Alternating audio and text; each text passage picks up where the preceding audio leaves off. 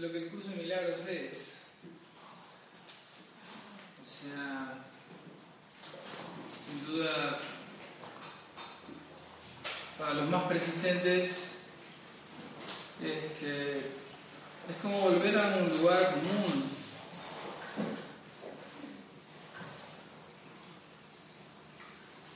Y de pronto darnos cuenta que, que todo esto que representa un perdón verdadero, un perdón auténtico, una idea de perdón que trasciende lo personal, que trasciende la idea de lo personal. Este, necesita de nuestra parte mucha persistencia. Porque hablábamos en estos días que la puerta de la liberación es la responsabilidad mental. Y llegar a ese escenario de responsabilidad mental en donde realmente alcanzo esa sensación de de aceptar todo lo que me toca vivir como correcto y de además de, de reconocer que absolutamente todo lo que siento proviene de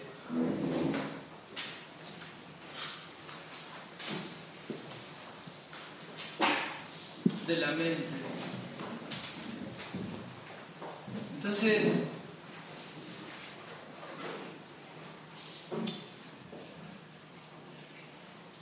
siempre me planteo por qué regreso una y otra vez a estas ideas. Y simplemente me doy cuenta que todavía hay resistencia. Todavía me resisto a, reconocer que, todo conflicto está en la mente. Todavía es tentador creer que, que una parte del conflicto viene de afuera. Todavía es tentador creer que una parte del conflicto tiene que ver con lo que alguien hizo, con lo que alguien dijo, o todavía más difícil, una parte del conflicto proviene de lo que yo hice o dejé de hacer en algún momento de mi historia. Quiere decir que la trama en la que estamos montados una trama que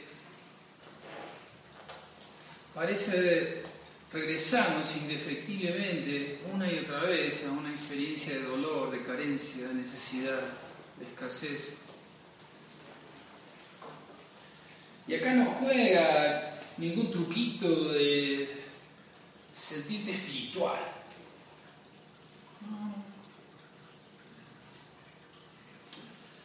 Si nosotros nos concebimos como estudiantes de la vida y ponemos la palabra vida con mayúsculas, quiere decir que estamos dispuestos a utilizar todo ese transcurrir para aprender a vivir en paz, para ser felices. No importa lo que pase. Ahí está, de alguna manera, la resistencia. Creer que sí importa lo que pasa. Creer que lo que pasa determina que esté bien o no esté bien.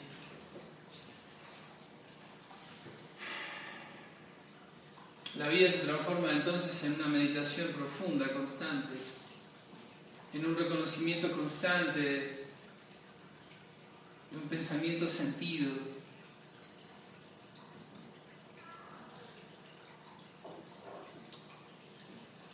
La vida de afuera se sigue moviendo y yo tengo que elegir una y otra vez seguir siendo un estudiante de la vida.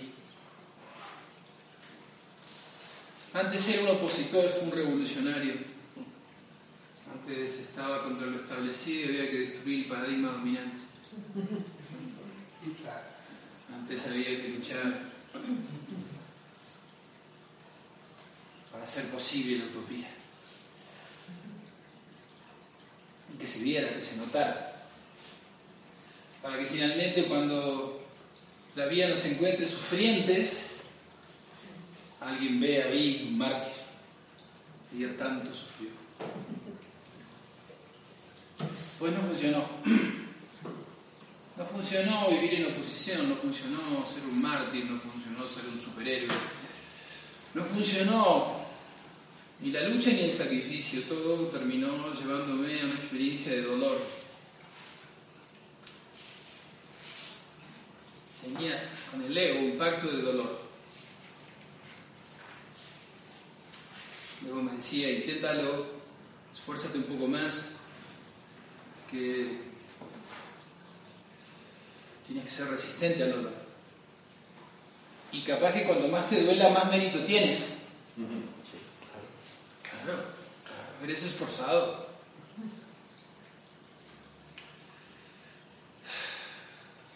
Tal vez llega un punto en la vida donde te das cuenta que ya no tiene sentido tener un pacto de dolor con la vida.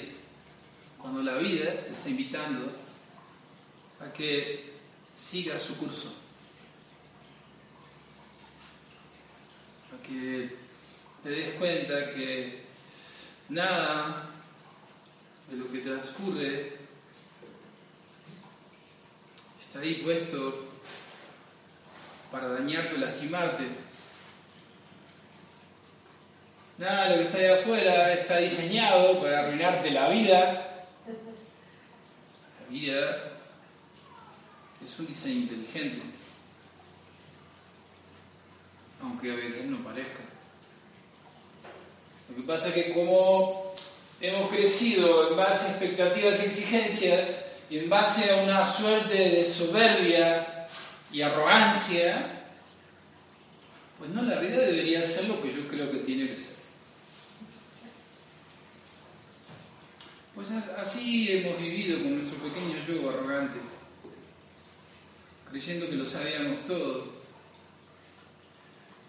Y que finalmente la lucha tendría como resultado que el mundo cambiara para mi beneficio. Cuidado. Martí, pero que se note. Soy el anonimato, no. Bueno, el cuadro.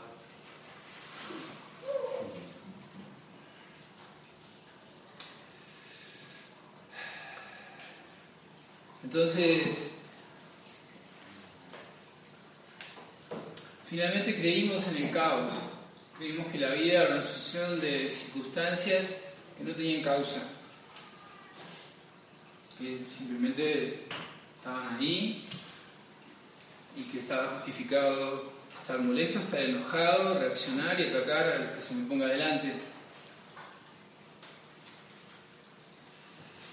Pues no, la vida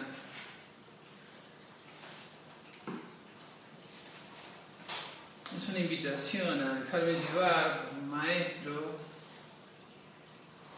que se reconoce en el sentir como paz, se siente como serenidad y que siempre me ha dicho, cuando estés listo, aquí estoy.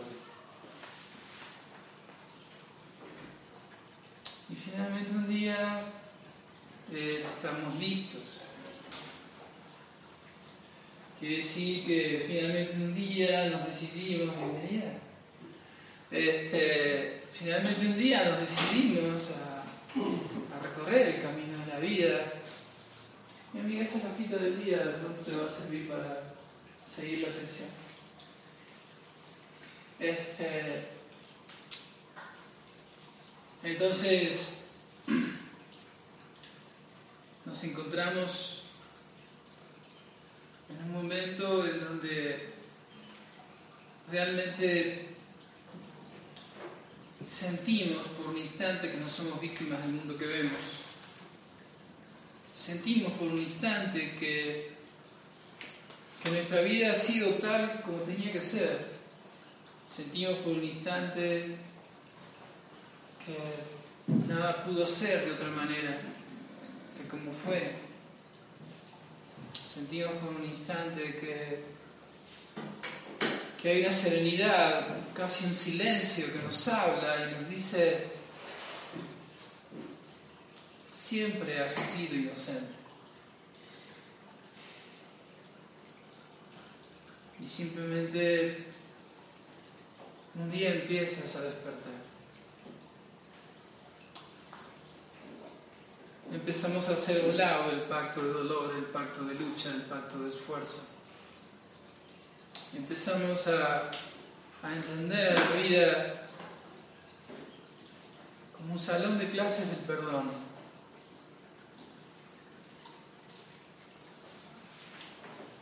Donde antes veías conflicto, ahora ves una oportunidad para sanar. Claro, eso nos enfrenta a todos al regalo del discernimiento. Antes era una suerte de marioneta, no sabía ni quién movía los hilos. Eso sí, estaba muy enojado con el titiritero. Ahora me hago responsable del inconsciente. Ahora me doy cuenta que todo lo que emerge, lo que sucede, lo que transcurre en mi vida, es una oportunidad. Fíjate, allí nace el discernimiento. Antes, reaccionar. No me quedaba otro. Ahora puedo seguir reaccionando, lo cual no me hace ni indigno, ni malo, ni carente, ni nada, simplemente menso. ¿Sí? Tal vez ahora conscientemente menso. Puedo seguir reaccionando. Pero tengo la alternativa de la respuesta. Quiere decir que frente a los sucesos y circunstancias en la vida puedo responder o puedo reaccionar. La respuesta será entonces mi nuevo objetivo, mi nueva meta, mi propósito. No se aprende en un salón de clase reaccionando, se aprende respondiendo. Y la respuesta la respuesta es responsabilidad, la capacidad de responder, la capacidad de decirle sí a la vida y no al miedo. Un regalo, un regalo que nunca nos animamos a abrir porque Leo nos decía no abras eso, ¿eh? No, no, no, no, no te metas ahí. Esto de la paz es muy peligroso, decía Leo. No, no, esto de la paz te va a ser pasivo, te va a dar la cara de tonto. No, eso la paz no funciona acá. Guerreros, luchadores. Sacrificados y esforzados. Y si no te toca de ese lado, es una buena víctima. Así nos traía el personaje. Un buen día, como te decía hace un ratito, todos nos cansamos de luchar. Nos cansamos de tratar de darle un sentido al sin sentido. Qué cansado es eso, ¿no? O sea, qué cansado es a algo que simplemente es o que transcurre en tu vida, tú darle una explicación. Imagínate vivir dándole explicaciones desde tu pequeño yo, pura arrogancia, a todo lo que pasa. Puro drama. La clásica. Ven, te invito a un café. Quiero contarte mi drama. Y rápidamente mi ego dice, qué bueno, tengo una oportunidad para contar el mío. Entonces dos egos claramente dramáticos se encuentran para tomar un café dramático. Uno le cuenta al otro su historia personal. A ver cuál es peor. Y entonces, entre ambos, sí, vuelven otra vez a ese escenario donde se recuerda ese pacto inconsciente de dolor en el que el ego nos tiene metido. Pero la responsabilidad, decíamos, es la puerta de la liberación. Es recuperar el poder y entender que, que el caos es una ilusión y que todo es causa y efecto y que la causa está en la mente y que regresar a la mente es regresar a esa esencia de unidad que representa lo que somos en Dios, somos en el amor, plenitud, inocencia.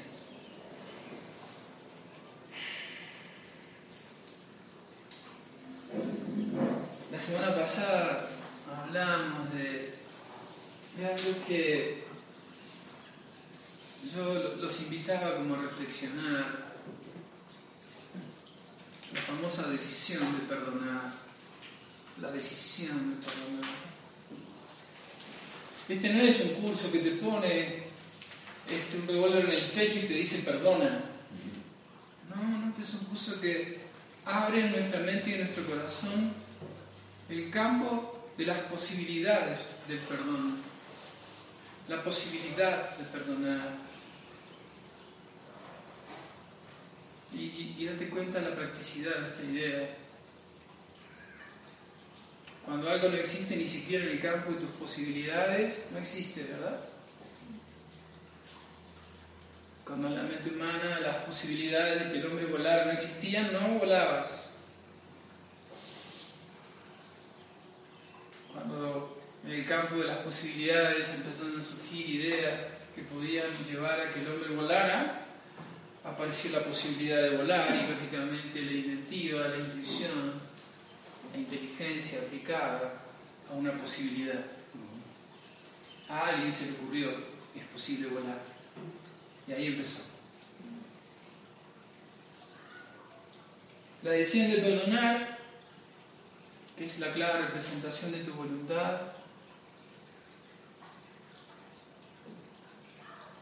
te dice es posible ver inocencia donde has visto culpabilidad.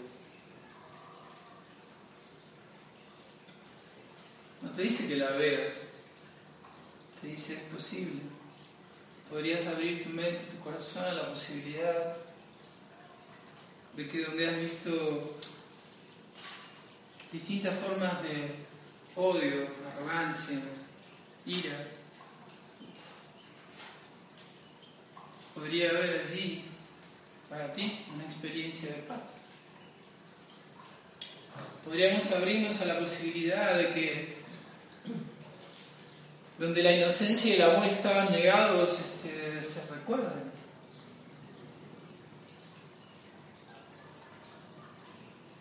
Pero entendemos una cosa, que si no abro mi mente y mi corazón al campo de la posibilidad, nunca sucederá. Y en este caso el suceso es una experiencia, mi experiencia. Entonces, a donde nos lleva amorosamente el curso de milagros, es a, este campo de posibilidades en donde la inocencia está disponible. Está disponible la inocencia, ¿quieres recordarla?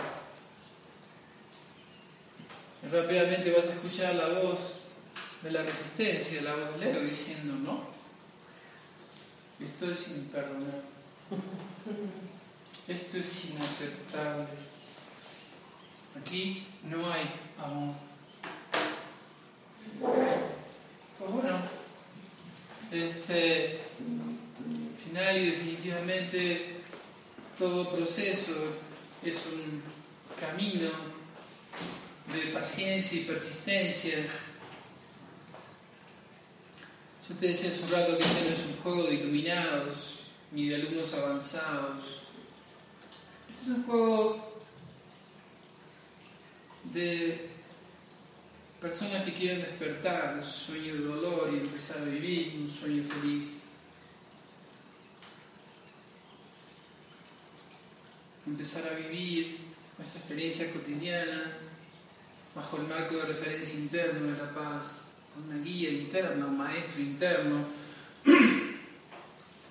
un Espíritu Santo que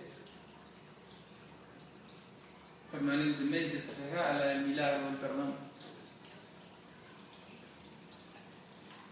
aquí está tu discernimiento y mi discernimiento, tu decisión y mi decisión. ¿Quieres o no quieres? ¿Estás dispuesto o no estás dispuesto? Por eso hablábamos de, de la decisión de perdonar y que todo este proceso que el perdón nos regala para entender la vida un salón de clases, requiere de esta decisión.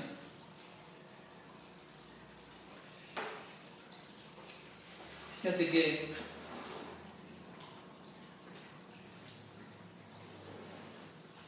decimos, elijo ver a y todos tenemos figuras, personas o personajes en nuestra mente en donde todavía la resistencia los excluye del amor, los excluye de la inocencia. Pero lo que nos está pidiendo la decisión de perdonar es que lo liberes de tu juicio. O sea, lo primero que te pide la decisión de perdonar es estar dispuesto a dejar de juzgar a estos fulanitos de tal.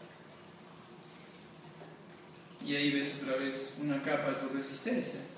¿Estás dispuesto o no estás dispuesto? ¿Quieres o no quieres? ¿Es tu voluntad o no es tu voluntad?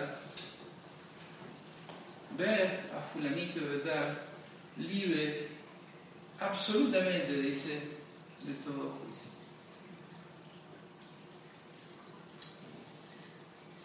La radicalidad en el discernimiento es fundamental.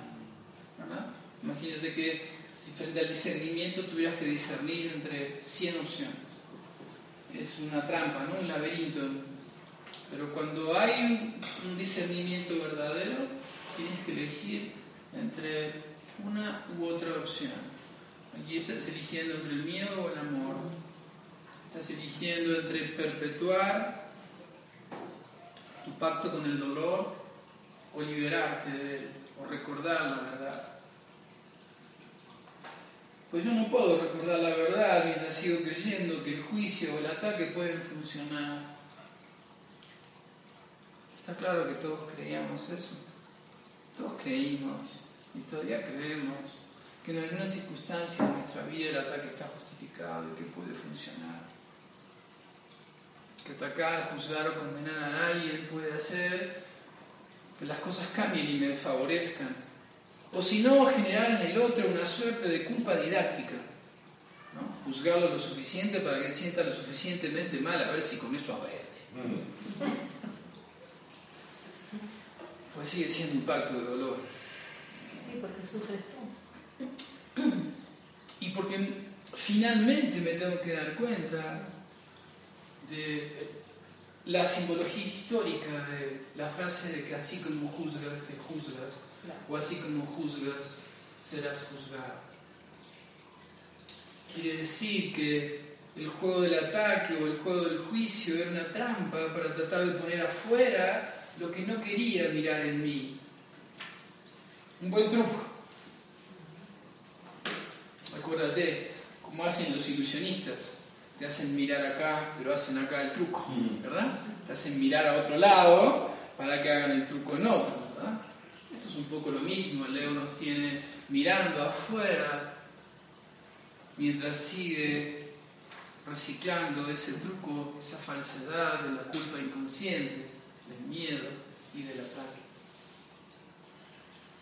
Pero decíamos, esto tiene que tener un sentido absolutamente práctico y aplicativo en mi vida, mucho más allá de la filosofía y la metafísica que fundamentan todo esto sin duda.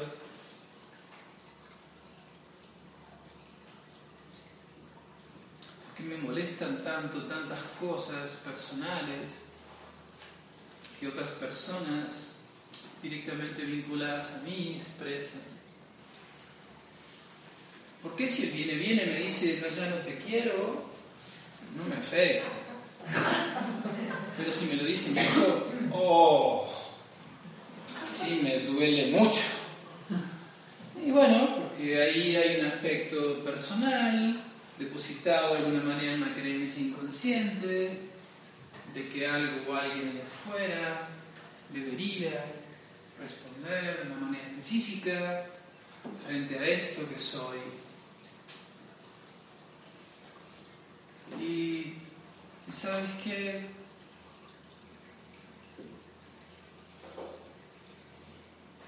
Llegar a la conclusión de que el juicio no funciona, de que el ataque no funciona, es tremendamente liberador.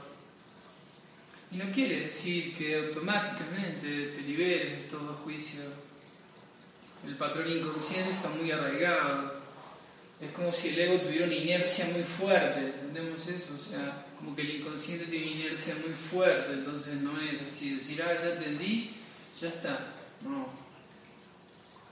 Puedo entender, puedo tomar conciencia, puedo empezar a tomar contacto con la responsabilidad mental, puedo hacerme cargo de lo que siento, puedo ser el sintiente, responsable. Pero de repente al rato vuelvo a caer en un escenario de afectación. Lo único que necesito allí es la persistencia de la práctica. O sea, seguir practicando. Seguir dándome cuenta que si algo me afecta, porque allí implícito hay un escenario de juicio, de condenación, de culpa y de miedo. Entonces, en este escenario de la decisión de perdonar, que es mi decisión, decido liberar a los fulanitos de tal absolutamente de todo juicio y toda condenación. Absolutamente. Porque si yo admito una pequeña parte de juicio, el ego se encargará de hacer de esa pequeña parte un 100%.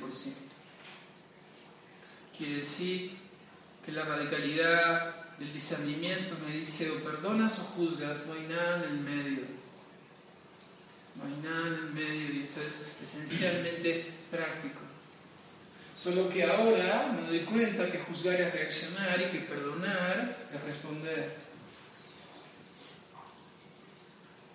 Y entonces empiezo a construir un lugar interno en donde empiezo a restablecer en la mente todas esas relaciones olvidadas.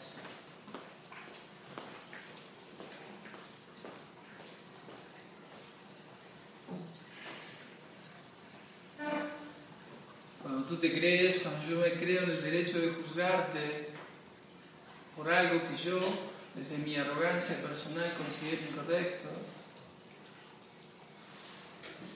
Lo que estoy haciendo es poner una barrera entre tú y yo, empujándote, alejándote de mí. Quiere decir, hay un yo, hay un tú, no hay relación, no hay amor ahí, hay juicio, hay oposición. El origen del conflicto. Entonces, esta decisión de perdonar es que yo pueda entender que tengo que restablecer en la mente y en mi corazón todas esas relaciones donde el amor está negado. Y seamos claros, en mi mente y en mi corazón significa que este perdón de que estamos hablando transcurre en silencio. No necesito fulanitos en la forma para hacer mi trabajo. Con sus imágenes me sobra, me alcanza. No necesito tomar un cafecito con ellos para hacer las paces conmigo.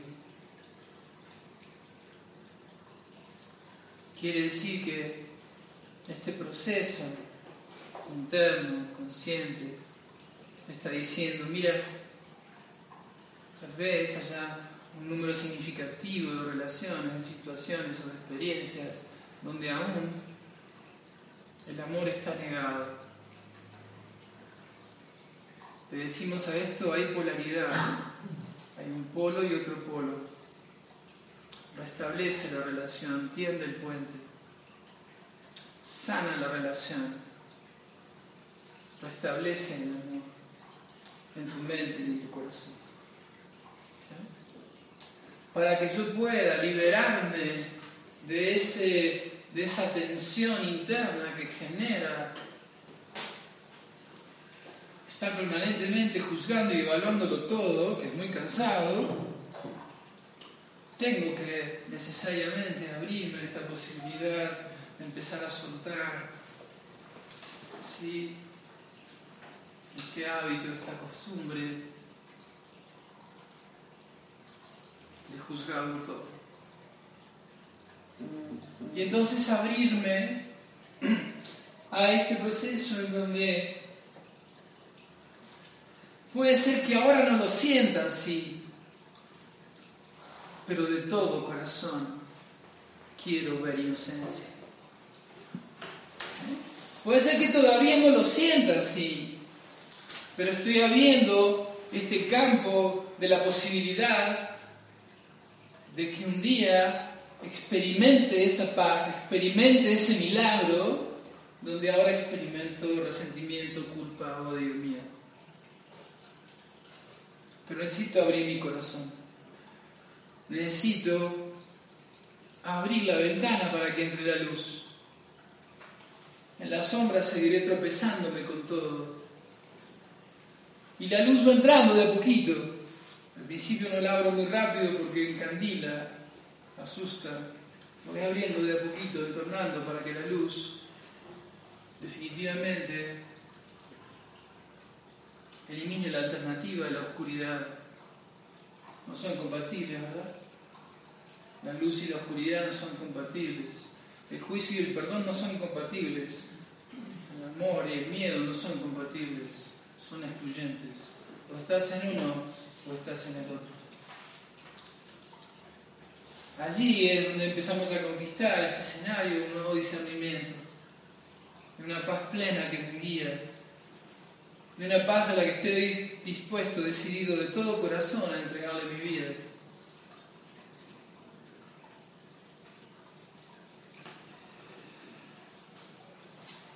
elijo verlo totalmente inocente. Es una elección, es un, un, paso de regreso a la mente causal en donde alguna vez se tomó la decisión de separar, de dividir, de odiar, de juzgar y condenar.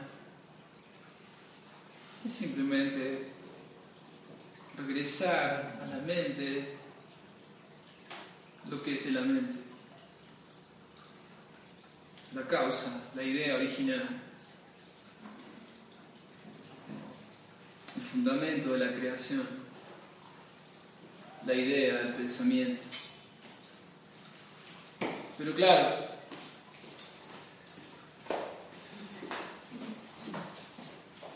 a diferencia de otros caminos, el camino que el curso de milagros plantea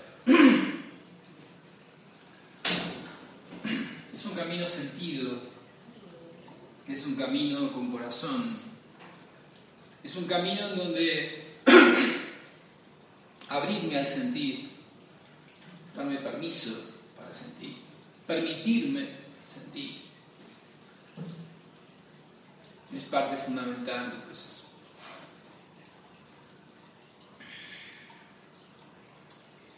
Y entonces me hago la experiencia de sentirte completamente inocente. Porque si no me abro la experiencia o posibilidad de sentirte completamente inocente, jamás me experimentaré completamente inocente. El juego de los espejos de la vida simplemente te está dando la posibilidad de poner afuera y hacerlo un poco más visible algo una faceta de tu personalidad que no has querido ver en ti. Es un juego. Para el ego es un juego de separación. Hay un objeto y un sujeto, ¿no? Hay, dos, hay un yo y hay un otro. Cuando le entregas el escenario al Espíritu Santo, cuando le entregas el escenario a la verdad, la verdad lo utiliza dentro del salón de clases del perdón. ¿Qué significa? Significa que todo eso que veo ahí afuera no es otra cosa que una parte del inconsciente colectivo que no he querido ver, que no he querido reconocer, que no he querido recordar en mí. Pues qué bueno, todos seríamos claramente conscientes que es mucho más fácil peinarse con un espejo que sin él. Bueno, depende de cuánto pelo tenga.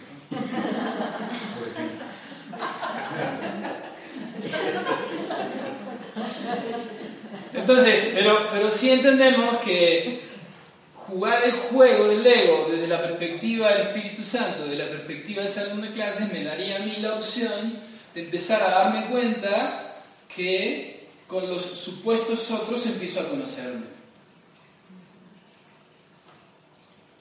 Que en lugar de usarlos para seguir practicando el plan del ataque y la defensa, ahora puedo darme cuenta que la inocencia negada que hay en mi mente inconsciente es la que niego de afuera.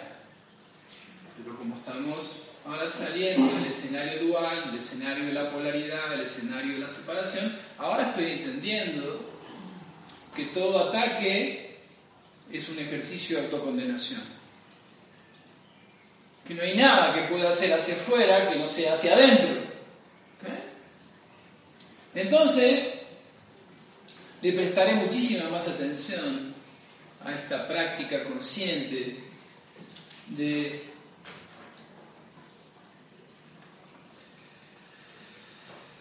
desear de todo corazón ver inocencia en todo y en todos. Aceptar de todo corazón el estado de corrección en donde cada uno se está experimentando. Cuando tú compras un rompecabezas, todavía no abriste la caja, solo ves en la tapa la figura completa que dice 5.000 piezas, está cerrada la caja, tú tienes el juego en tus manos y no dudas un instante que adentro de la caja están todas las piezas. No le dices al señor de la tienda, no, sáquelas, vamos a contarlas a ver si están las 5.000. Ah, no, y además, si las 5.000 son las correctas. Ármelo. Ármelo. Y después me lo llevo. No, ¿verdad? Te llevas la caja emocionado. Con la ilusión de decir, qué padre, voy a armar esto. Aquí está. Pues nosotros tenemos que darnos cuenta que así como consideramos que lo que está en la caja es lo correcto, que están todas las piezas, que además todas están y van a estar en el lugar correcto, y como decíamos hace algunos días, todas son igualmente importantes que las otras, no hay más importantes ni menos importantes. Así tendríamos que ver la vida en nuestra relación con los demás. Entender que cada uno está viviendo la experiencia correcta que tiene que vivir en el lugar correcto donde está y que yo tengo que empezar a conocer este estado de aceptación que me permite sentir mi vida como correcta para recordarme correcto. Porque mientras yo crea que la vida es incorrecta, la autocondenación es inevitable. Porque el erróneo seré yo. Eso es lo que el ego quiere. Que yo juzgue la vida como incorrecta. Para que regrese sin darme cuenta a un escenario de culpabilidad. El ego primero me hará mirar allá afuera, decir que lo erróneo, lo incorrecto es aquello. Para luego sutilmente recordarme que hay algo malo en mí, que lo erróneo, lo incorrecto soy yo. Entonces, esto se trata de, de cambiar el significado de la vida, de un propósito en, en la lucha personal a un propósito en el perdón, en la unidad, en el amor. Es radical. ¿Y cómo transcurrirá el marco externo? No lo sé. Pero será correcto como cada parte del rompecabezas que está dentro de la caja sin abrir.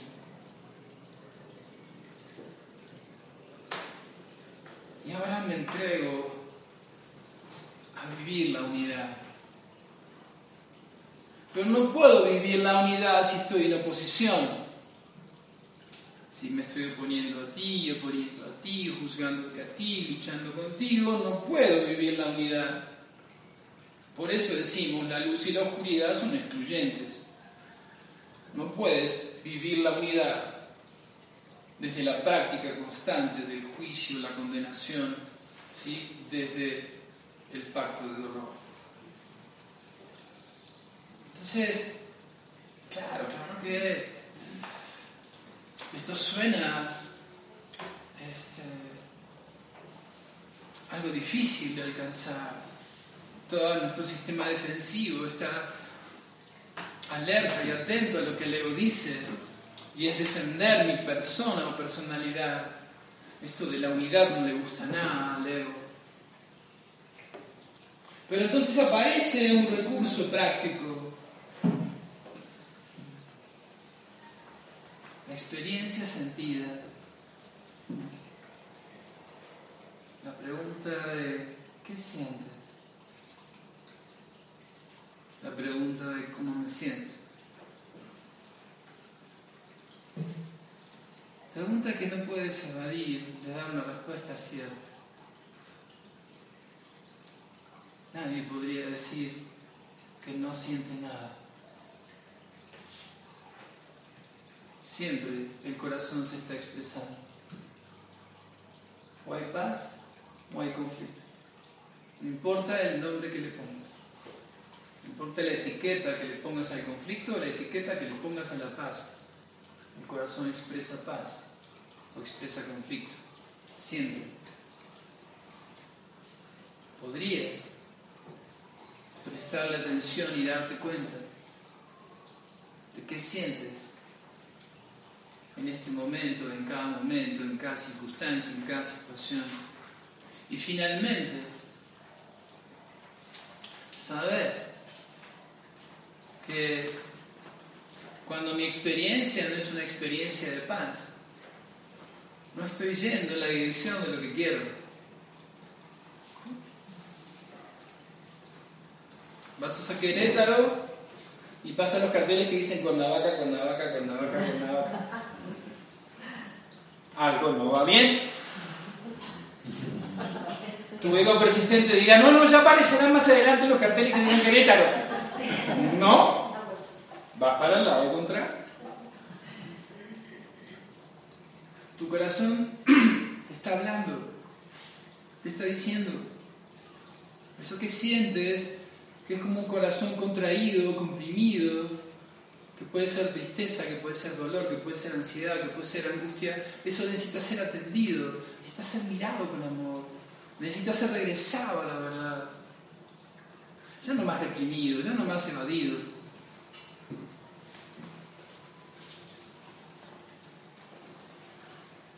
Por eso me gustaría hacer un ejercicio, una práctica interna, una meditación, para darle enfoque a este escenario práctico. Y si luego de la práctica queda alguna duda, este, lo compartimos. Pero vamos a buscar entregarnos a unos minutos en donde quiero que tu única meta sea la paz de Dios. Ponte cómodo así donde estás. Cierra tus ojos, relájate.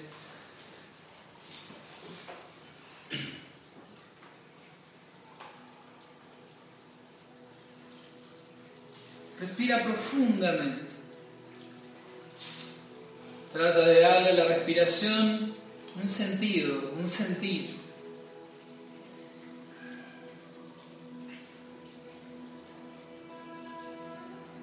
Respiro paz. Y con cada respiración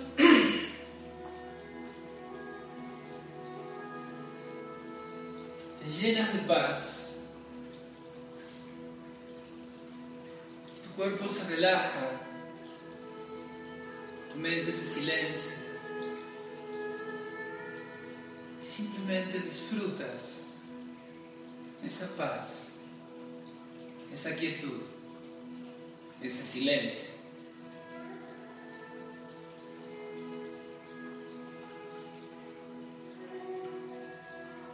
Un corazón abierto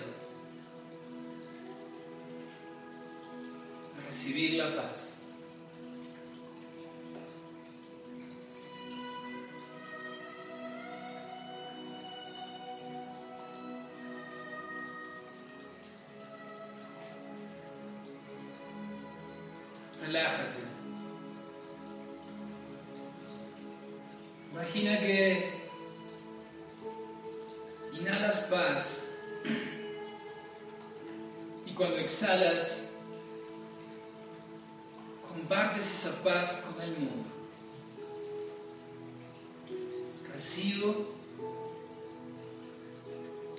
y doy.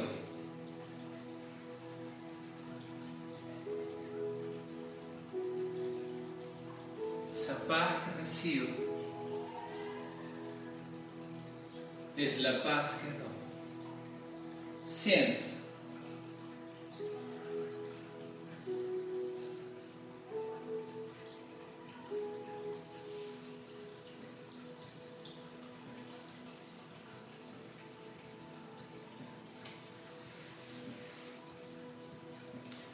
Siente el llamado de tu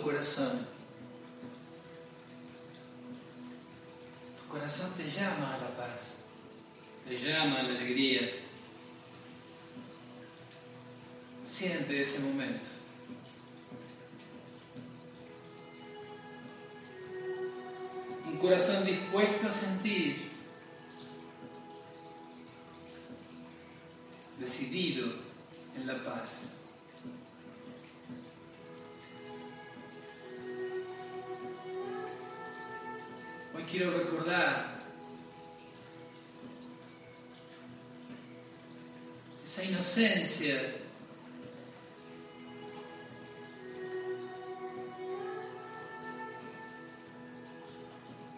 que refleja lo que soy.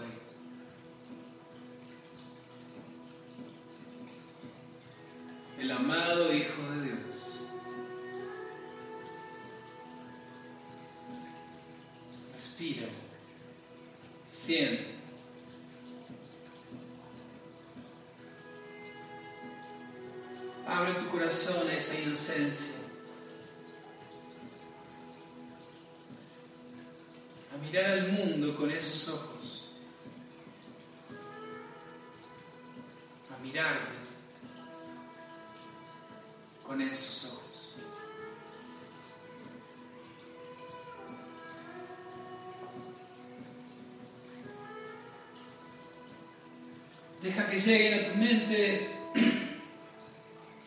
personajes y recuerdos.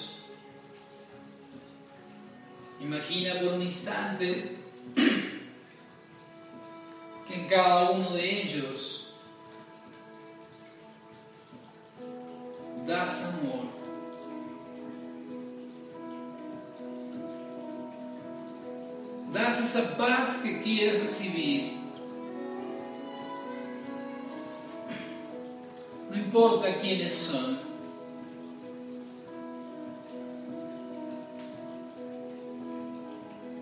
Todos aquellos que visitan tu mente reciben el regalo de tu paz.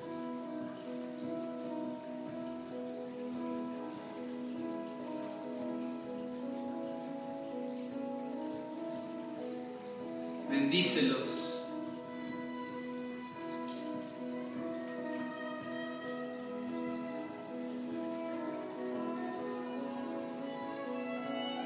Extiende en ellos esa paz que respiras.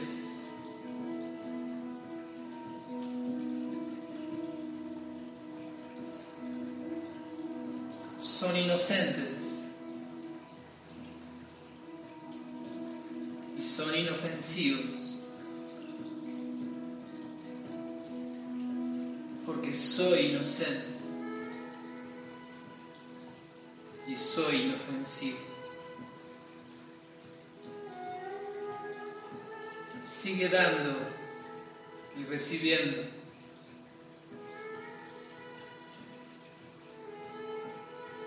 Esta paz que doy es la paz que recibo y recuerdo.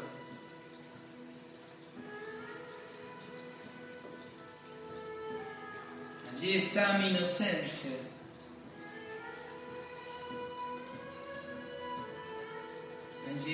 Plenitud.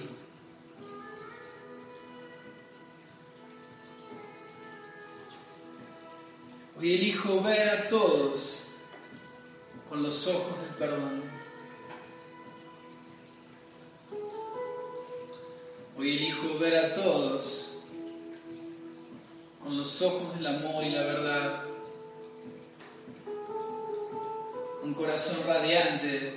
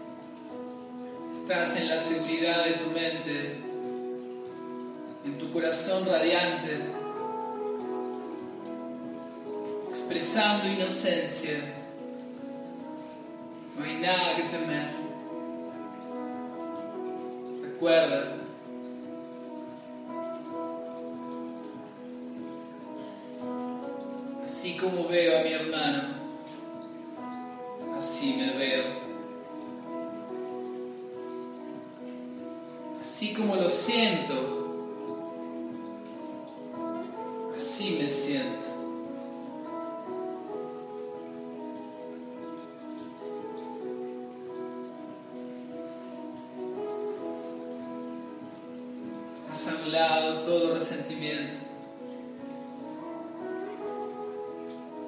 El pacto de dolor ha terminado.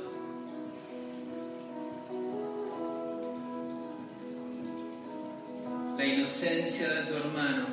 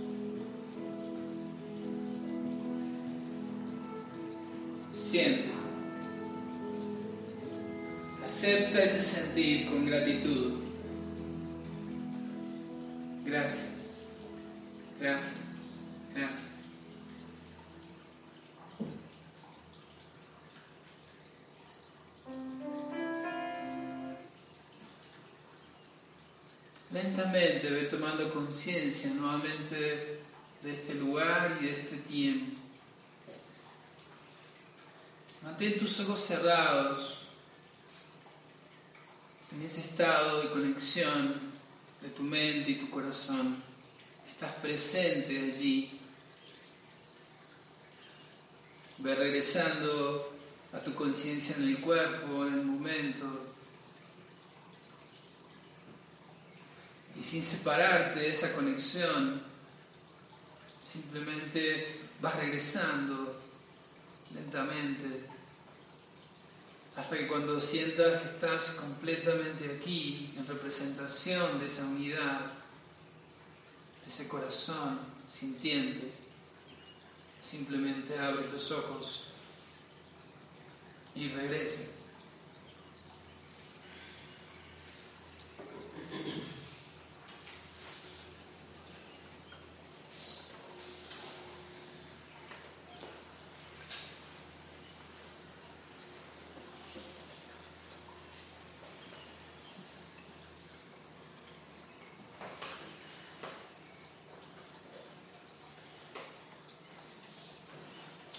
¿Qué me sirve una filosofía o metafísica pensada si no es una experiencia sentida? Hay muy poco. Tal vez para dar complejas explicaciones a los demás y volver a la arrogancia.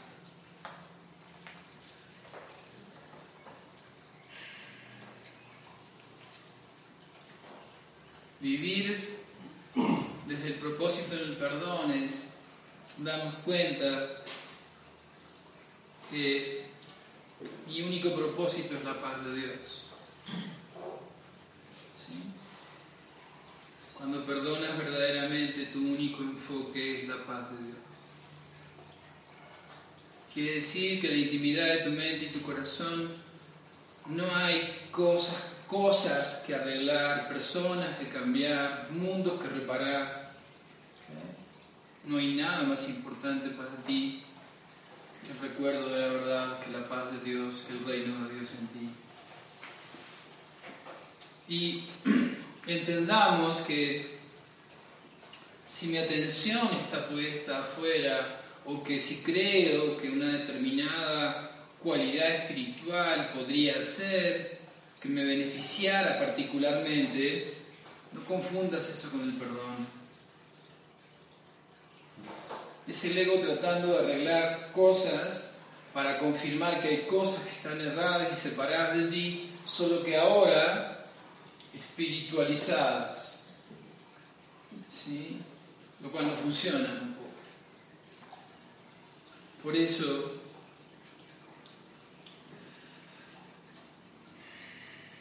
El verdadero perdón nace de, una conexión honesta con el sentir. Ok, mis economías no van de todo bien. Tengo episodios de ansiedad. Me da miedo el futuro porque hay imágenes de mi pasado que me recuerdan la carencia. Seguramente mi inconsciente debe ser atendido ya no negado ni reprimido. Lo que significa que eso que llamo ansiedad, que no es otra cosa que una experiencia de conflicto, debe ser atendida en el amor, debe ser depositada en manos de Dios, en manos de la paz, en manos del Espíritu Santo, del Maestro interno. Quiere decir que ya no oculto ni la tristeza ni el enojo, ya no me digo tontamente, todo va a estar bien, porque no sé cómo va a estar todo. Simplemente y honestamente estoy dispuesto a atender esa tristeza, esa ansiedad, ese miedo, desde mi conciencia en la paz, desde mi mente en el amor, de esta verdad que hay en mí, porque recuerda que eres correcto, que la vida que has llevado adelante siempre ha sido la correcta, que nada pudo ser de otra manera, entonces ya no funciona ni la represión, ni la evasión, ni el ataque. Ahora soy el que siente la ansiedad, el que siente el miedo, pero se sienta en una banca junto a Jesús y le dice, enséñame a mirar como tú ves.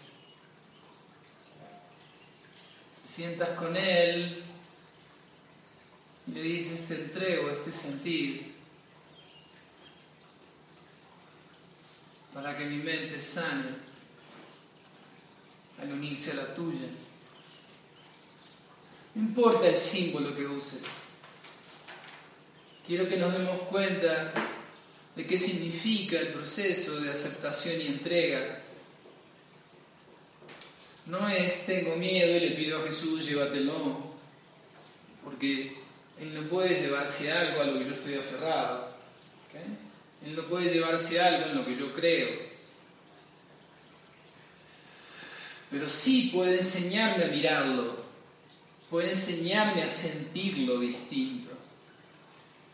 porque ahora puedo ver con sus ojos y no con los, mis ojos eh, egocéntricos, personales, particulares y especiales. Es con Él la visión, es con Él el despertar. Por eso no importa cuál sea la simbología que utilizas para regresar a la mente correcta y despertar un sueño feliz. Una experiencia cotidiana en donde el ataque ya no tiene sentido y en donde ya no somos víctimas del mundo que vemos. Entonces, ¿dónde está la mayor resistencia a este proceso de liberar y perdonar?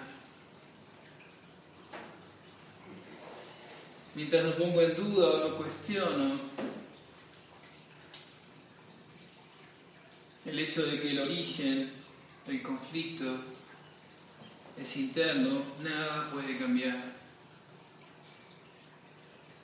Hasta que no atiendo mi corazón, porque fíjate, sientes ansiedad, te despiertas en la mañana preocupado porque algunas cosas no te están cuadrando y las imágenes del pasado te visitan y te llevan a sentirte en conflicto.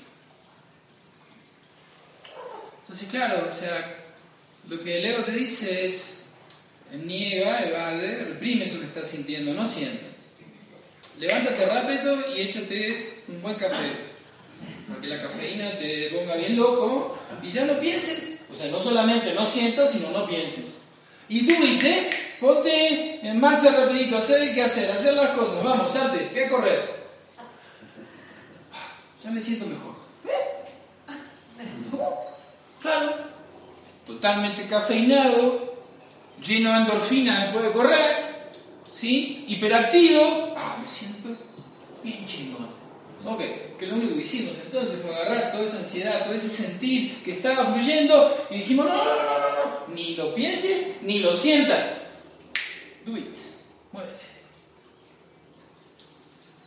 Y ahora decimos, no, mira, esa estrategia del ego este, no funciona, porque en realidad lo que hace es que aquello que me está causando el dolor, la idea sentida, no se vea. ¿No?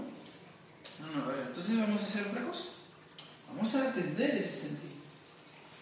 Vamos a decir, ok, entonces la causa no está en las causas que te sugiere el ego. Esta ansiedad es por bla, bla, bla porque tal cosa no funcionó, porque no me pagaron esto, porque, ¿no? O sea, bla, bla, bla, fuera, fuera. No, no, ya no, ya no, bla, bla, bla. Esta ansiedad que siento es un error perceptual. Estoy percibiendo equivocadamente algo. Me estoy percibiendo equivocadamente. No sentiría miedo si no, me, si no me creyera vulnerable, ¿verdad?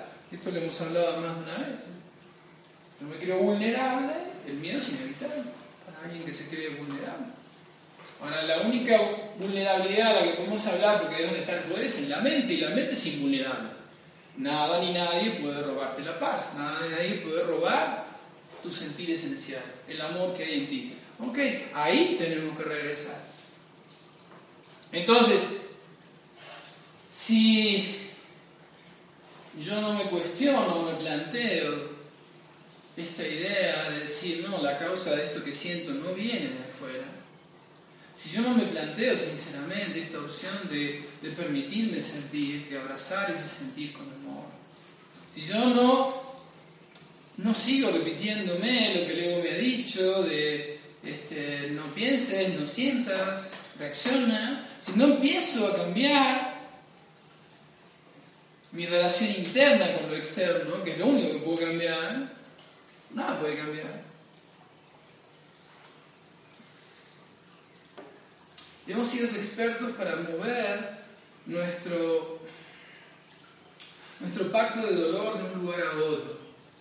Nos cambiamos de una relación a otra pensando que esa nueva se llevaría el dolor y terminamos en el mismo lugar que antes. Fuimos de un trabajo para otro trabajo pensando que ese nuevo trabajo se iba a llevar mi pacto de dolor y que iba a ser feliz y al rato volví a estar en el mismo lugar que estaba. Y así lo hemos experimentado muchas veces. Mover y cambiar lo que el mundo me plantea, lo que el ego me plantea, no funciona. Pues es momento tal vez de, de ser sinceros, de ser honestos, de ser humildes y reconocer que, bueno, que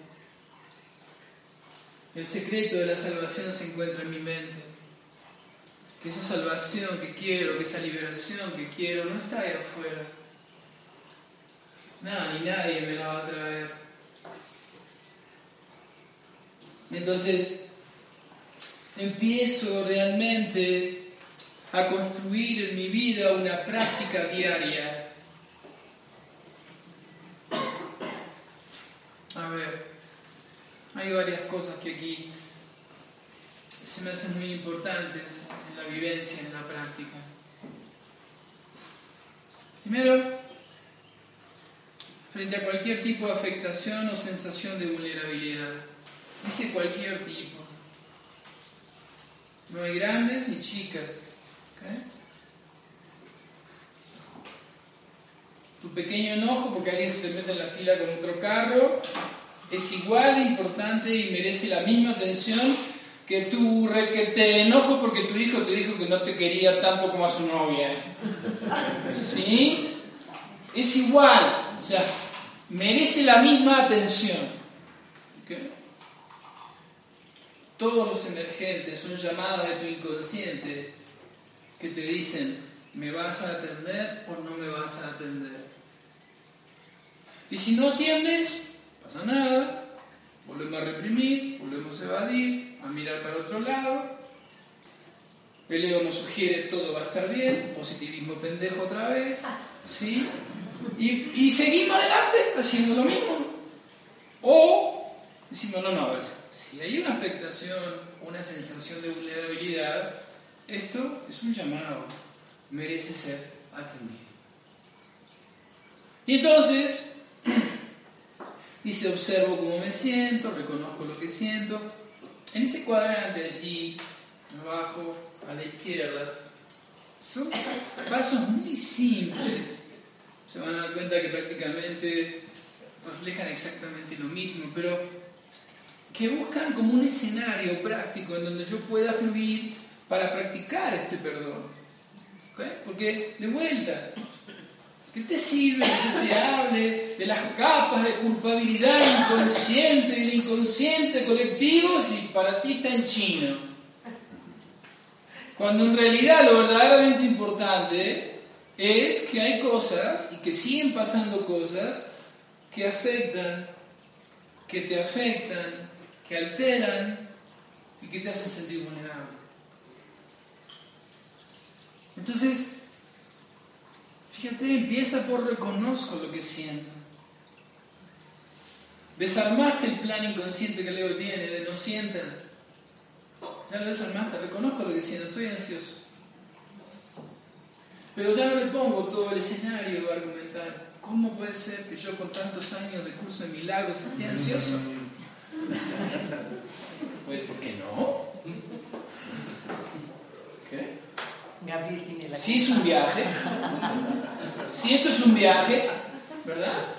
Es un recorrido, estoy en el tránsito, estamos yendo, no llegué a ningún lado, ¿por qué no puedo tener ansiedad?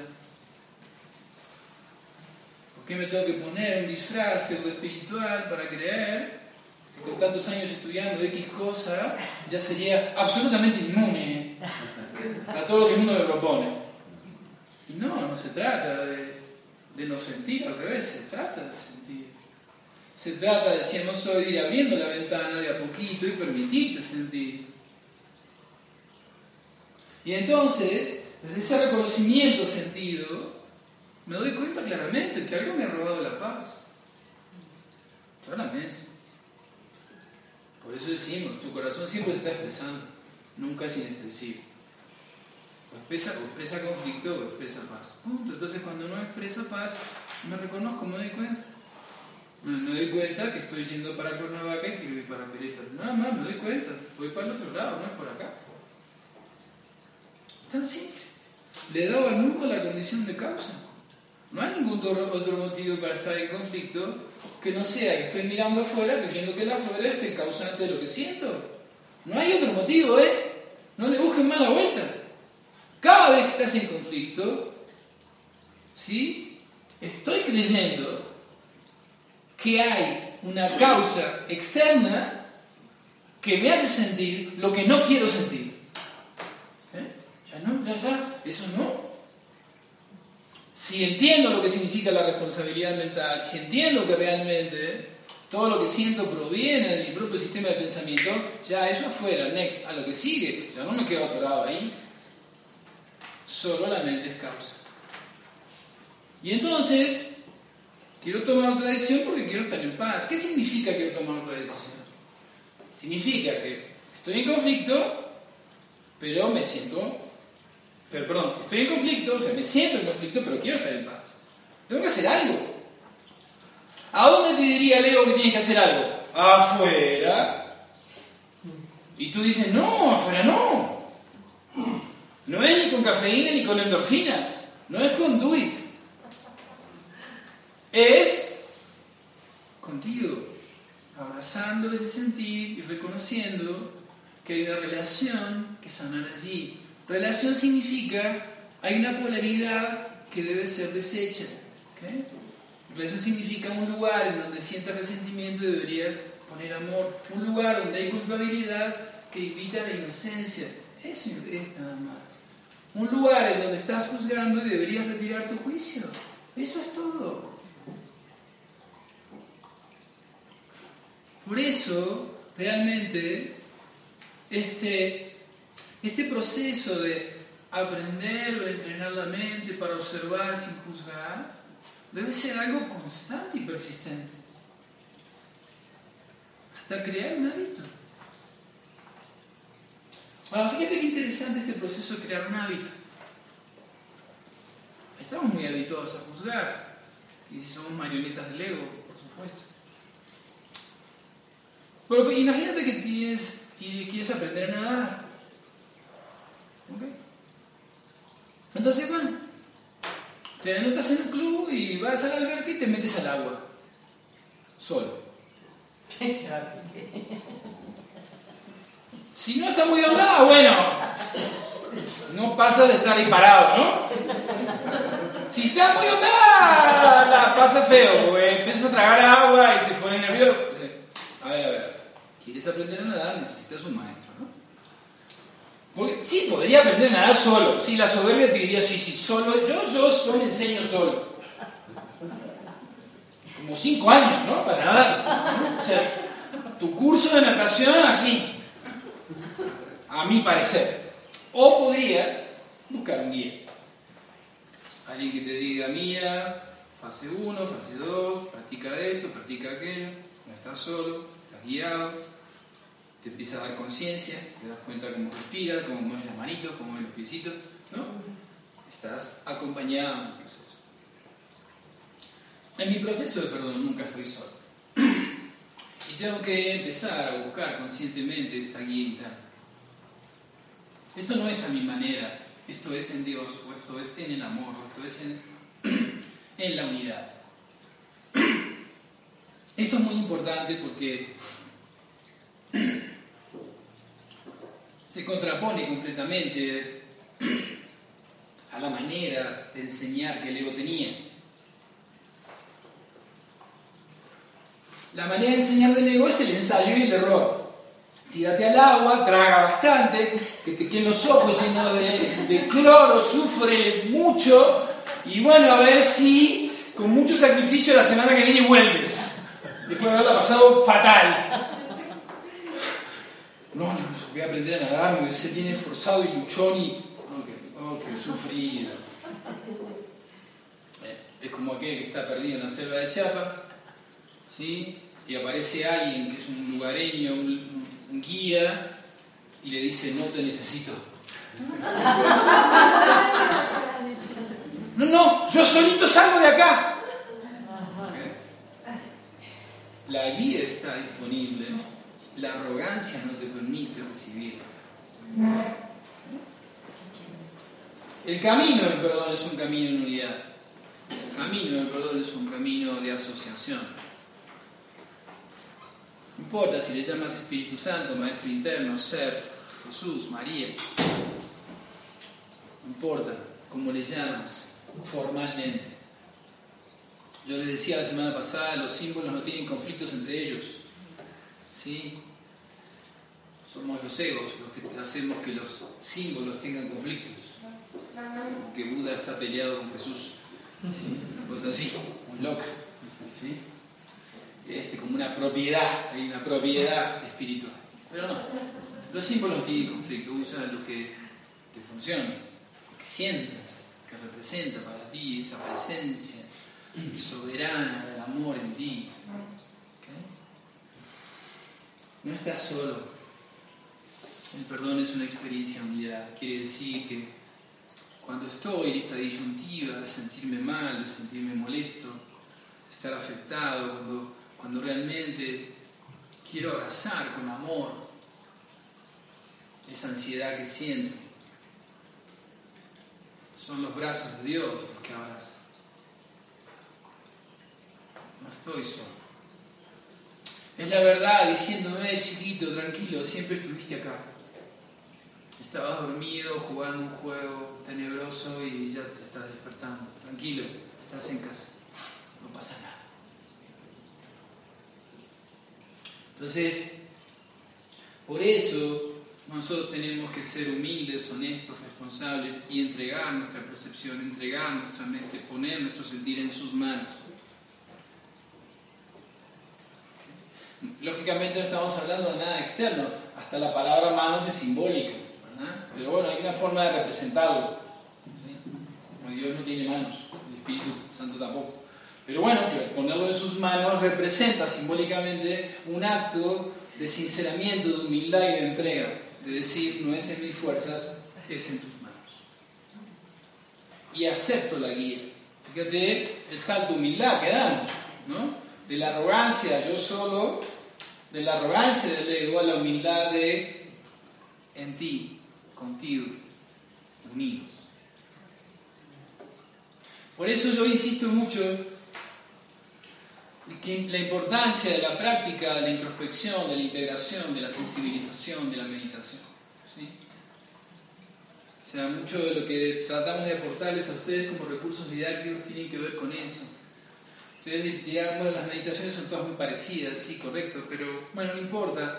O sea, realmente no necesitaríamos meditaciones guiadas, salvo que este, estamos tan entrenados a, funcionar automáticamente o automáticamente que de repente por un tiempo una meditación guiada me puede como canalizar, como encauzar hacia el pensamiento correcto. No es nada mágico, ¿ok? Ni, ni imprescindible, ni necesario, diría yo. Pero es transitoriamente didáctico, ¿entendemos eso? Es a eso nos referimos. A que, bueno, esto todavía se experimenta como un proceso. Parece estar en el tiempo, que no lo está. Pero bueno, si yo hago de esto una meditación cotidiana, es como decir una introspección cotidiana, una integración cotidiana del sentir, en donde, ok, nada de lo que siento es reprimido, es negado o es proyectado y sirve como fórmula de ataque hacia otros. Y yo empiezo a hacerme cargo de ese sentir amorosamente, la gota de tinta negra se diluye en el océano y pierde totalidad Sí, sí, cuando venía cayendo era negra, oscura, sombría, pero inmediatamente que tocó el mar, esa tinta se empezó a diluir y a los pocos minutos no había mancha, no había herida. Se fue, se diluyó. Así me tengo que sentir. Yo, Gabriel, personaje, ego, me creo erróneo me creo la gotita de tinta negra. Cuando me dejo caer en el océano del amor de Dios, ¿sí? Cuando me dejo caer en el océano la verdad, pierdo toda supuesta identidad particular y especial. Y entonces solo siento su amor, me siento contenido allí. Como parte del todo. Como parte de ese todo del que nunca nos separamos. Pero de vuelta, la práctica es interna, la práctica es introspectiva, la práctica es meditativa, contemplativa. ¿sí? O sea, este, no es intelectual. Generalmente la intelectualización nos retrasa el proceso, nos demora. Cae el escenario común del ego que es la racionalización. ¿Y por qué? ¿Y por qué? ¿Y por qué? ¿Y por qué? Y no termina nunca y pierdo muchísimo tiempo en el escenario racional. Cuando a lo que se me está invitando una y otra vez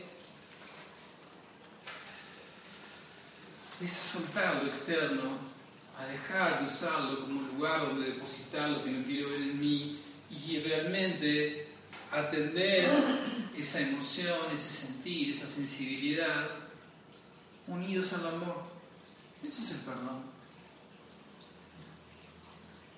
El milagro del que habla con milagros es un cambio perceptual. Donde antes experimentabas el conflicto, ahora experimentas paz. Aleluya, el milagro. Ese es el milagro. Donde antes veías con miedo y con odio, ahora ves en paz.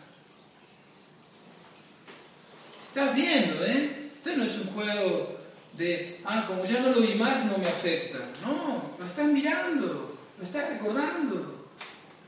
Solo que lo estás integrando sensiblemente al amor y ahí puede ser sanado. Ahí la gotita de tinta es entregada al océano y ahí se diluye.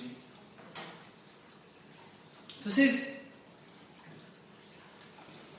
el perdón es una elección, como la felicidad, como la paz. Por eso decimos que finalmente se transforma en el propósito de tu vida. Porque te das cuenta que es una herramienta que tiene la universalidad de permitirte experimentar paz en todos lados. Cuanto antes, esta base en conflicto en todos lados. Porque funcionamos en base a un programa reelaborado, requete elaborado de creencias, ¿sí? limitantes, condicionantes y ya, ya, ya, eso, eso es lo que vamos soltando cada vez que le retiramos una parte de juicio al mundo. ¿Te acuerdas algo que hemos repetido muchas veces y que, y que es tremendamente valioso en la práctica? Y es, no estamos luchando contra el ego. La paz en la que empezamos a vivir, este escenario responsable en lugar del escenario reactivo, hace que el ego muera por inanición. El ego se alimenta de tus juicios, se alimenta del ataque. Cuando ya no crees en el ataque, cuando ya no crees que el juicio puede funcionar, el ego empieza a morir porque ya no alimentas el pacto de dolor, ya no alimentas el bucle, como a veces decimos. Entonces, si ya no hay lo que atacar afuera, ya no hay otro, ya no hay sujeto y objeto ya no tiene sentido atacar, entonces ya no hay nada ahí afuera que me esté dañando o que sea la causa de la herida, no hay herida. Adiós ego. Pero entendamos que este es un proceso en donde, como nos vamos haciendo responsables del inconsciente, de la parte del inconsciente, de la parte del ego que emerge en nuestra vida, es como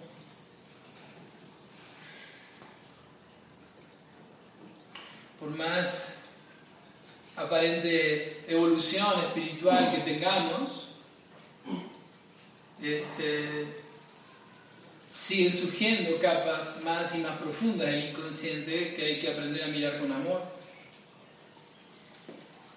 Y entonces, no se trata de que si eres un estudiante avanzado de, de esta no dualidad, este ya no te afecta nada.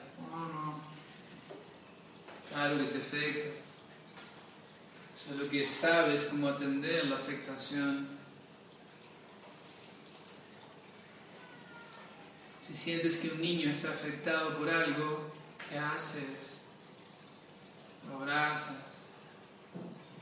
Le dices, no tengas miedo, todo está en su lugar, todo es correcto. Estoy aquí, no estás solo. Atiende así tu afectación. Solo que ahora entiendes que los brazos que te abrazan son los de Dios. Entiendes que no hay un problema ahí afuera que te esté afectando particularmente a ti, sino que esa apariencia te está diciendo, hey, acá hay una llamada al inconsciente que podrías atender. Y tú puedes decir, por tu libre albedrío, no quiero atender la llamada, berrinche, ya le ganas, no pasa nada. ¿Entendemos eso? Una mancha más al tigre que le hace Un berrinche más en tu vida que te hace nada, no te hace ni más indigno, no te hace nada, no pasa nada. Pero te das cuenta que no funciona. Es una forma de confirmar el camino erróneo. Es decir, dice, toda esta escenografía, todo esto, todo este drama, y no funcionó. Entonces, la próxima vez estás más atento. Porque bueno, todavía el viejo aprendizaje del ensayo y el error todavía tiene inercia, ¿no? Todavía dice, ah, yo puedo, yo sí puedo. Entonces, practico por un rato esta idea de estar separado de la fuente, practico por un rato esta idea de estar separado de Dios, y a rato me doy cuenta que no funciona. Y vuelvo a practicar. Paso, entonces, fundamental en, en lo que representa el perdón. Es este reconocimiento final de que el origen del conflicto es interno, de que está en la mente, de que solo la mente puede estar en conflicto, de que todo conflicto está en la mente. Volver a mi corazón para atender ese conflicto sentido y entregarlo, ponerlo en manos de este guía, de este maestro, de esta verdad que está en todos, simplemente olvidada, reprimida, escondida en el mismo inconsciente, en donde el ego tiene guardado todo para que no se vea y para que no se sienta. Ahora estoy dispuesto a empezar a responsabilizarme de eso a sentir verdadera vida. El juego de la vida. Fluir con la vida. Desarrollar esta habilidad de, de moverme en la vida, en integración, en unidad con todos los demás. Hacer lo que me toque hacer representar el papel que me toca representar desde un marco interno, honesto, sincero, apacible, amoroso, bondadoso conmigo.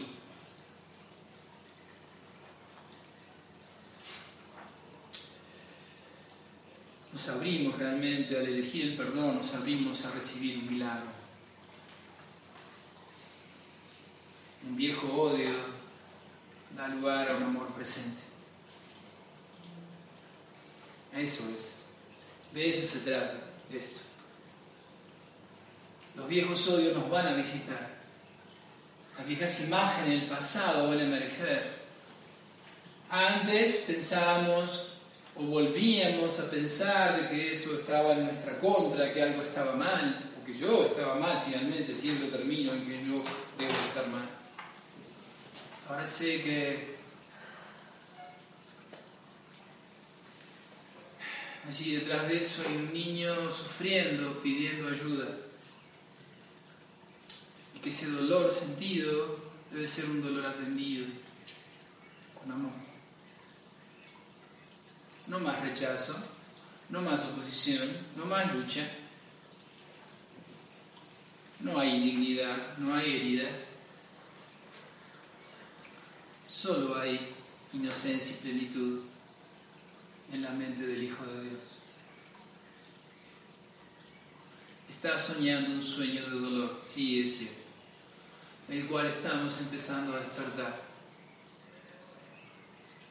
Pero no hay problema.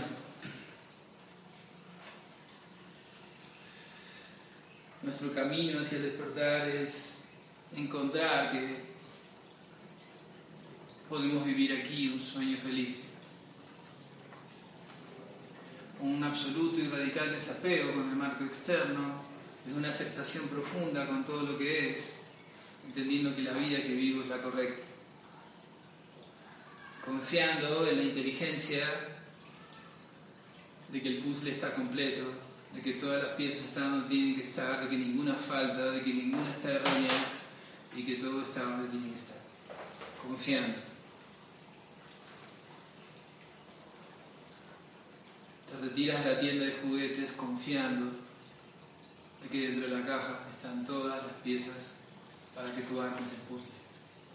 Ninguna falta. Todas son igualmente importantes. Y empezamos a vivir nuestra vida en relación, entendiendo que, bueno, que en nuestro marco cercano hay una serie de piezas que nos afectan un poco más que las que están en un marco lejano. ¿Sí? Es así. Es decir, mis lecciones de perdón están en mi marco cercano. Y bueno, ahí están mis salones de clases más directos. Es lógico. No se trata de, que tengamos que ir recorriendo los 5 mil millones de habitantes del planeta para ver si los perdonamos a todos. Sino ya con los 4 o 5 cabrones que me rodean me alcanzan. Son perfectos símbolos de todos los demás, entonces no, no hay problema, con esos tengo. Entonces ahí está mi trabajo. Ahí está mi práctica. Ahí está mi verdadera vida. Y entonces me permito sentir ansiedad porque algunas cosas no funcionan como yo esperaba que funcionaran. Me permito sentirme enojado porque a veces no me doy cuenta de algunas cosas. Permito, no pasa nada. Pero ni el enojo, ni la ira, ni la tristeza, ni la ansiedad me hacen indigno y me quitan la condición de ser el Hijo de Dios. Ahí está todo. Ahí está todo. Por eso yo los invito este, a que tomen como referencia estos dos cuadrantes que tenemos aquí en nuestra sesión 14. Y la forma de practicar eh, es, es, muy simple. Pueden ser meditaciones con los ojos abiertos, ¿sí? o sea, como lecturas meditadas donde lees una frase, la respiras, la integras. ¿Qué es integrar? Es sentir. ¿okay? No es, este, te pido que pueda ver tu voluntad en todo aquel que encuentre hoy.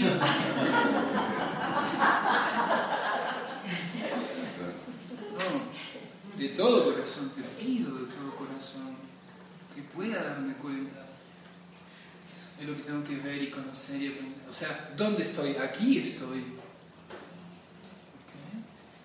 Eso es integrar una frase, llevarla a un lugar sentido, honesto, profundo en ti. Esa es una práctica meditativa con los ojos abiertos.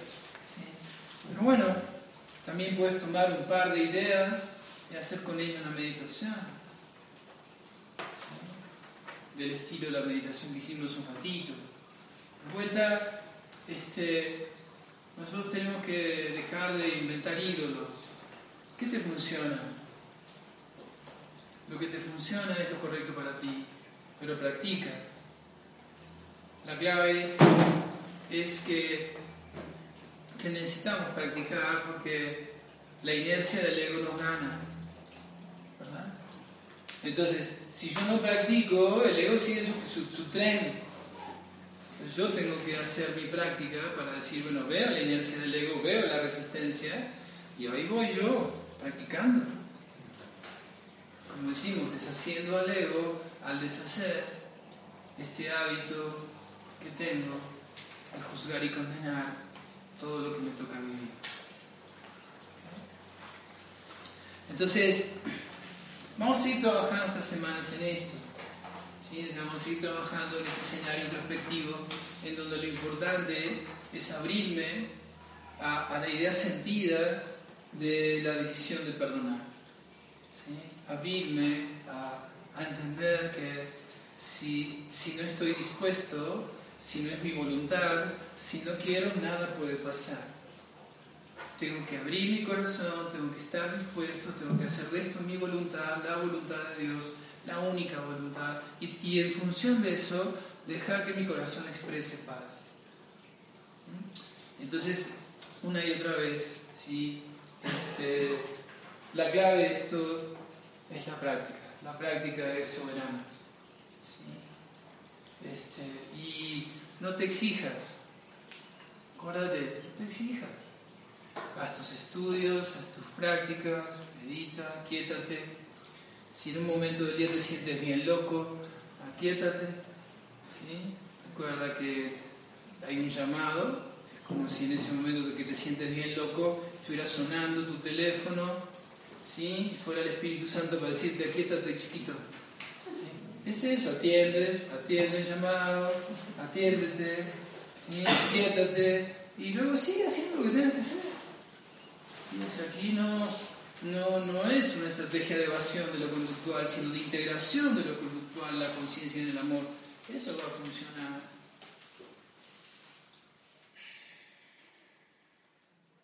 Eso es